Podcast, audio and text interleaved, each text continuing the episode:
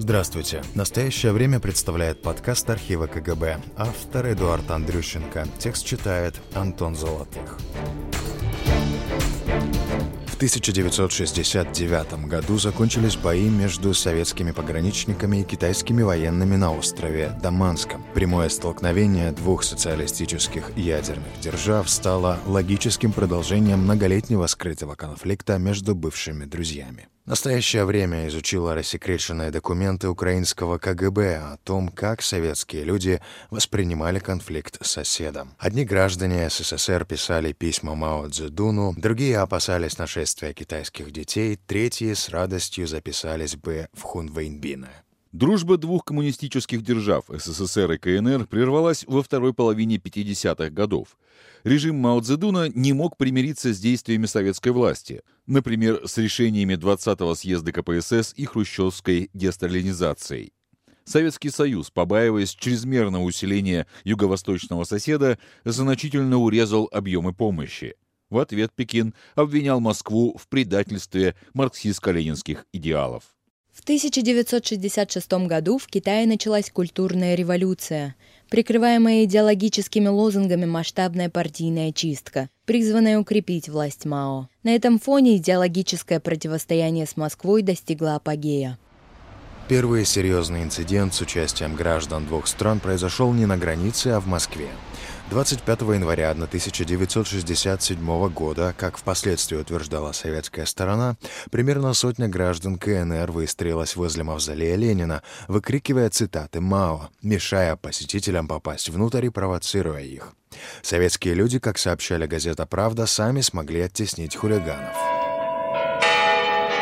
Китайская версия в корне отличается. Гости Москвы мирно пели «Интернационал», а милиция начала их жестко разгонять по китайцам якобы открыли огонь, что привело к человеческим жертвам. В ответ на следующий день хунвейбины, члены отрядов школьников и студентов, нападавшие на неугодных в первые годы культурной революции, атаковали посольство СССР в Пекине. Советская пресса неоднократно и настойчиво писала о произошедшем. Вообще, в те годы жители СССР были неплохо осведомлены об ужасах культурной революции. Их, не жалея красок, описывали официальные издания. Судя по сообщениям КГБ, в феврале 1967 года обострившийся конфликт с Китаем стал одной из главных тем для обсуждений в обществе. Агенты передавали чекистам содержание разговоров, подслушанных в кругу знакомых на работе и в транспорте. В КГБ их собирали и отправляли тематическую подборку партийной верхушки. Китайцы совсем обнаглели, пора дать им жесткий ответ. Примерно такой, если верить отчету КГБ, была реакция подавляющего большинства советских граждан. Многие полагали, что пора разорвать дипломатические отношения с КНР. Этого так и не произошло. Работница Львовского завода полупроводников «Околомец» написала о той помощи, которую СССР оказывал режиму МАО в сталинские годы. На эту помощь ушли огромные наши средства, и за это все к нам такое отношение. История им этого не простит, говорила она. В группе рабочих аэропорта Симферополя кто-то говорил, что если в Китае не найдется здоровых сил для преодоления нынешнего разгула отрядов хунвейнбинов, то как бы нам, Советскому Союзу, не пришлось вмешаться в эти события. Вероятно, под вмешательством они подразумевали военное вторжение в Китай. Пенсионер из Брянки Луганской области Захар Гармер адресовал лично Мао Цзэдуну письмо «Полное возмущение». Автор обвинял китайского лидера в извращении ленинских идей, построении культа личности и узурпации власти. Вам же надо трудиться не менее 50 лет, чтобы дать возможность вашему народу жить и кушать по-человечески, а вы их сегодня кормите культурной революцией», — поучал Гармер, добавляя, что таково мнение всего советского народа. Были в Советском Союзе и те, кто в разгоревшемся противостоянии занял сторону Китая. Немалую роль в этом сыграла пропаганда Пекина. Китайское радио вещало на территорию СССР на русском языке, излагая свою версию событий. В страну попала и изданная за границей маоистская литература. Чем же советских граждан могли привлечь реалии культурной революции, расправы без суда и следствия, унижение врагов, нападения хунвейнбинов на интеллигенцию и партийных функционеров?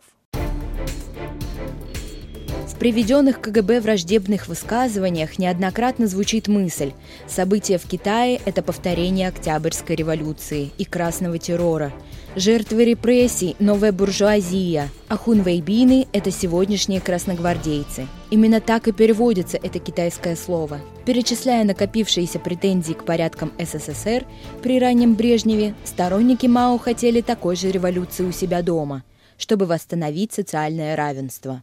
Я лично так сделал бы и у нас, а то господа коммунисты имеют по две «Волги», понажирали животы, только ходят по ресторанам, имеют свои дачи, пируют днями. Надо бы их тоже прошерстить, чтобы все работали, говорил рабочий Кировоградского кирпичного завода Б. Каракулин. Харьковский пенсионер, бывший учитель М. Швуем, был согласен с китайской пропагандой. В СССР процветает коррупция, воровство в торговле и общепите, на чем наживаются тысячи, а миллионы страдают.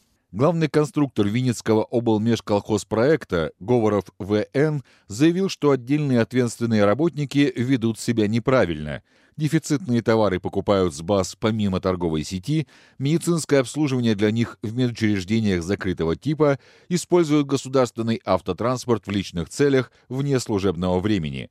Они не думают о строительстве коммунизма, а занимаются устройством личной жизни.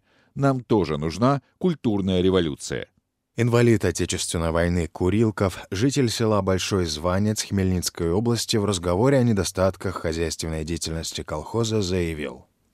У нас имеется много таких лиц, которые недостойны быть в партии. Мне нравятся китайцы, которые смело и решительно очищают партию от буржуазных элементов. Жительница Донецкой области, домохозяйка Черная АП, беспартийная, при встрече с депутатом горсовета Грабчуком на улице стала истерически выкрикивать в присутствии соседей. «Ты служишь для власти, а не для народа. Вот в Китае партия служит для народа, и народ расправляется с неугодными ему руководителями. Дождетесь и вы, что придут китайцы, тогда мы вас всех, коммунистов и депутатов, перевешаем». Аналогичное заявление сделал бухгалтер Луцкого треста столовых и ресторанов Яблонский СИ, беспартийный. Китайцы постараются сделать так, чтобы у нас были хунвейбины. Если они у нас появятся, то я первый буду с ними. Бывший редактор издательства «Промин», житель Днепропетровска, Сотников БИ, в кругу сослуживцев заявил, «Я думаю, что у нас не мешало бы культурную революцию устроить, как в Китае. Я бы с удовольствием был хунвейбином, начал бы крушить все».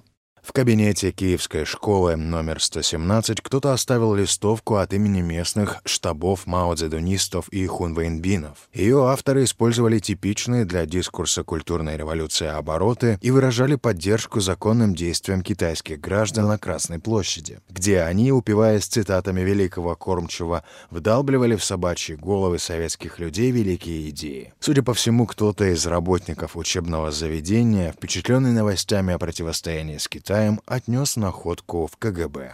Хунвейбинов вычислили. Ими оказались двое девятиклассников той же школы. Яков Яворский и Ярослав Усенко объяснили, что на самом деле они не последователи учения Мао, а всего лишь хотели пошутить. Листовка была пародией на школьную стенгазету. На почтамте в Днепропетровске нашли анонимное письмо, отправленное в КНР. Автор не только обращался к Мао и другим лидерам Компартии Китая со словами поддержки, но и призывал к аннексии советских территорий. «Верните силой исконно принадлежащую вашему народу землю по эту сторону Амура, захваченную российским царизмом». Неизвестный заявляет, что СССР вообще стоило бы соединиться с китайским народом, рассредоточить густонаселенные районы Китая на обширных землях Сибири и Дальнего Востока. Пока одни жители СССР ждали культурной революции, чтобы расправиться с ненавистной партийной элитой, другие с содроганием думали о грядущей большой войне. Агенты собирали и записывали панические слухи, которые распространялись в разных уголках республики после инцидента у Мавзолея. Люди, особенно в селах, кинулись скупать товары первой необходимости – соль, мыло, спички, крупы – в частности, в городе Конотопе Сумской области за 14 дней февраля сего года продано 81,3 тонны соли и 39,2 тонны мыла, то есть в 3-4 раза больше, чем обычно. Во Львовской и Волынской областях уже заговорили о столкновениях на границе с жертвами советских военных. Украинские националисты рассчитывали, что войной можно будет воспользоваться в своих интересах – возобновить вооруженную борьбу за независимость. Проживающий в селе Авадно Волынской области Ралько А.И., судимый в прошлом за антисоветскую деятельность, в беседе с нашим источником утверждал, «Пусть Китай дерется с москалями, потом в это дело вяжется Америка. Она добьет и китайцев, и москалей, а мы, украинцы, получим возможность осуществить заветную мечту – построить самостоятельную Украину». Другие сторонники независимости Украины надеялись, что конфликт с Китаем приведет к политической нестабильности СССР и отделиться можно будет мирным путем. Еще одна волна слухов о близости войны прошла осенью 1967 года, перед 50-летием Октябрьской революции. Рабочий мельницы города Черновцы Грицай А.Г. рассказал – мой сын служит в советской армии на Дальнем Востоке. Пишет, что, возможно, 50-летие советской власти он будет встречать в окопах. Некоторые жители Прилук Черниговской области даже боялись выходить на праздничную демонстрацию. Звучало и довольно странное предположение. Случится не война, а вторжение двух миллионов безоружных китайцев. Тернопольский рабочий Мартынюк уточнял, что это будут дети а Михаил Ворода из Ужгорода полагал, что такое нашествие будет организовано с целью срыва праздника. В частности, оно помешает проведению парада 7 ноября в Москве. Обсуждая события в Китае, рабочий мебельной фабрики города Тернополя Мартынюк в беседе с Сусюк высказал мнение, что к празднику 50-летия октября китайцы собираются направить в нашу страну 2 миллиона детей. Сусюк на это ответил – если нам напрут детей, то все равно прокормим, мы на все способны. Но вот бы пришли хунвейбины, хотя бы на неделю, чтобы наших панов, руководящих работников, пошевелили, а то они работать не хотят, только командуют и обманывают рабочий класс. Рабочий комбината бытового обслуживания города Ужгорода Ворода Михаил Михайлович, 1944 года рождения, по национальности словак, член ВЛКСМ, в беседе с нашим источником заявил, на октябрьские праздники парада не будет даже в Москве, так как 2 миллиона китайцев без оружия нападут на Советский Союз. Они нападут на СССР с целью срыва праздников. В КГБ вряд ли верили слухам о начале войны 7 ноября или нашествии детей, но при этом допускали, что китайцы могут испортить праздник провокациями, вроде той, что произошла на Красной площади. В докладной записке КГБ УССР о подготовке к юбилею отмечается, что в дни торжеств в Москву, Киев и Ленинград и столицы республик не будут без уважительных причин пускать граждан, относящихся к категориям ненадежных. Эти категории в тексте названы. В одном списке идут подстрекатели из числа крымских татар, душевно больные с бредовыми идеями и граждане КНР будут осуществлены мероприятия по недопущению выезда в дни празднования в Москву, Киев, Ленинград и столицы союзных республик лиц, подозреваемых во враждебных намерениях, церковно-сектантских авторитетов, находящихся на нелегальном положении, немцев-автономистов, подстрекателей из числа крымских татар, душевно больных с бредовыми идеями, а также иноподданных, постоянно проживающих в СССР, и граждан КНР – не имеющих таким поездкам уважительных причин. Почти на полтора года китайский вопрос исчез из советской повестки дня, уступив место другим темам. Почти весь 1968 год внимание всей страны было привязано к Чехословакии, где началась и была подавлена Пражская весна. При этом иногда звучало предположение, что если ввод войск в ЧССР приведет к большой войне, то противником СССР помимо НАТО выступит все тот же Китай. 3 марта 1969 года советские газеты синхронно разместили короткое сообщение о случившемся днем ранее конфликте на границе. Китайские военные вторглись на принадлежащий СССР остров Даманский и атаковали пограничников. По версии Пекина, агрессором была советская сторона. После боя китайцы отступили, обе стороны потеряли десятки бойцов. Кровопролитные столкновения на острове повторились 14 и 15 марта.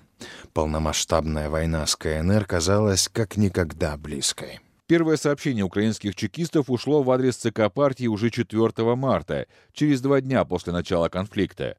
Весь март КГБ регулярно докладывал о настроениях населения. Лояльные к советской власти граждане на этот раз высказывались еще более радикально. Всех китайских провокаторов, перешедших нашу границу, нужно было уничтожить на месте и ни одного не выпустить живым. В присутствии коллег говорил рабочий из Киева М. Филин. Контролер киевского завода «Арсенал» Бутенко СС, член КПСС, возмущаясь действиями маоистов, совершивших провокацию на острове Даманский, заявил, нам нужно на границе решительно пресекать вылазки этих новоявленных фашистов и за жертвы наших пограничников стрелять беспощадно по китайским фашистам. Были и те, кто говорил о готовности записаться в добровольцы и отправиться на Дальний Восток. Харьковский студент Тед Содиков сказал одногруппникам, Трудно усидеть над книгой, когда в мирные дни гибнут наши ровесники от пуль фашистов.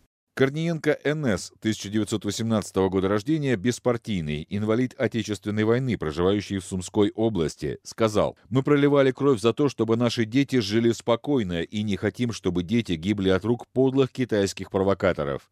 Я готов сегодня же взять в руки автомат и бить беспощадно китайских бандитов». Народный гнев находил проявление и в анонимных антикитайских листовках. В Николаеве, например, нашли такую «Убивайте китайцев, проклинайте их, и если вы этого не сделаете, вас покараем мы». Текст листовки, оставленный кем-то в Глухове, был более казенным. «Мы, простой советский народ, выражаем гневный протест против агрессивных действий хунвейнбинов». Автор немного опоздал с протестом. Никаких хунвейнбинов в Китае уже не было. В 1967-м Мао назвал их политически незрелыми и разогнал при помощи армии. Большинство бывших активистов отправили в ссылку. Но сторонников Китая в СССР по-прежнему хватало. Житель села Зеленый Гай Дубновского района Ровенской области Камар 1933 года рождения в присутствии ряда колхозников заявил, «Скорее бы пришли китайцы и разделались бы с советами. До каких пор советы будут нас мучить?» Так жительница города Ивано-Франковск Эпштейн РС, еврейка по национальности, сказала, Нагрянули бы китайцы или сам дьявол и забрал бы наш хваленый рай в преисподнюю. А то были паны и есть паны. Они имеют сумму денег, а мы жалкую пенсию. На нее существовать трудно.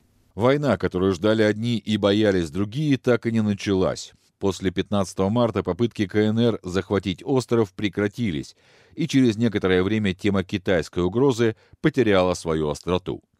Приграничные инциденты еще случались, но были менее масштабными и резонансными. В то же время советская власть, помня о событиях на Даманском, уделяла немало внимания усилению обороны вдоль границы с Китаем. Не случайным было и массовое переименование географических объектов, носивших старые китайские названия в Приморском крае в 1972 году. О том, что пора записываться в добровольцы и бить этих обнаглевших китайцев, советские люди снова заговорили через 10 лет после событий на Даманском. В 1979 году КНР начала войну с Вьетнамом. СССР поддерживал вьетнамскую сторону, однако от прямого вмешательства в конфликт воздержался. Остров Даманский, он же Джинбао, был мирно передан Китаю в 1991 году. По скрипту рассказывает автор проекта архива КГБ Эдуард Андрющенко. Советская пресса там очень эмоционально описывала то, что происходит в Китае в годы там, культурной революции, да, э, какие ужасные вещи там происходят. Вот, как бы большинство граждан смирилось с тем, что вчерашний, казалось бы, друг, да, он, значит, как сообщает та же правда, отошел от социализма, там э, продался Западу и э, претендует на какие-то советские территории, вообще хочет нас завоевать. Вот. В 60-е годы это там было несколько периодов, когда это об этом писалось и говорилось особенно остро. И, конечно, опять-таки в дни после этого конфликта на Даманском Э, очень сильно это все ощущалось. Вот. Находились те, в том числе ветераны Второй мировой, которые говорили в кругу знакомых, ну если пойдет война, я опять добровольцем пойду. Теперь уже с китайцами воевать. Вот. Э, но находились и те, кто высказывал, как ни странно, симпатии режиму Мао Цзэдуна и говорил, что ну, если Китай на нас пойдет, так я за Китай буду и буду ждать, пока они к нам придут, нас освободят. Ну, тут, тут было два таких, две разных тенденции. Во-первых, находились люди, которые, там, начитавшись о том, что происходит в Китае вот при культурной революции, да, что, например, группа молодежи, Э, идейно такой заряженной может ворваться в кабинет чиновника какого-то там, условно говоря, секретаря райкома, который плохо работает и зажрался. Ворваться к нему, избить, сделать с ним все, что хочет, выкинуть его просто из этого кабинета. Вот. И они почитали и стали приходить к выводу, так слушайте, так это ж, ну, это настоящий коммунизм. Это то, что у нас было в семнадцатом году, так это ж правильно. Это то, чему Ленин учил. Так это, ну, э, это социализм, как он есть. Так правильно все делают, и пусть Китай нас завоюет, пусть и у нас будет. То есть э, тут на, на это наложилось э, недовольство. Ну, люди понятное дело, в советское время тоже видели, например, что там партийная верхушка или даже какие-то чиновники среднего уровня, да, там какой-нибудь комсомольский, да, да, даже там глава райкома комсомола, он же живет не по заветам Ленина, у него там паек, свои магазины, Волга, там свои санатории у них и так далее. То есть вот это ощущение социального неравенства у каких-то граждан, у определенной части граждан, на фоне вот тех новостей, которые поступали о Китае, у них это вот превращалось в такой вот коктейль, что они э, понимали, что так классно китайцы делают, надо бы и нам так. То есть э, нам так, то есть теми же методами э, бороться вот с той же партноменклатурой, да, потому что в Китае годы культурной революции, все эти репрессии, да, они были направлены как раз против вот такой там средней вот, и частично высшей, э, высших звеньев и средних вот этой партийной элиты. Вот. И, ну, и, соответственно, это все выливалось во что? В то, что э, и то тут, то там люди говорят, что завоюет нас Китай, перевешаем вот весь тот райком, всех этих там козлов, которые вчера меня на партсобрании, ну, это, я так утрирую, да, которые вчера меня на партсобрании отчитывали, а, а, а у самих там за, ничего не делают, только языком, разгов... Э, языком работают и в 10 раз больше, чем я получаю. Ну, то есть э, такие там проявления социального недовольства, которые были характерны для разных эпох. Вот. Вторая тенденция – это Э, вот этот зловещий образ там Мао Цзэдуна, китайского режима, то, о котором с утра до вечера в какие-то дни рассказывало там радио и телевидение, они просто, как и во многих других случаях, становились таким запретным плодом.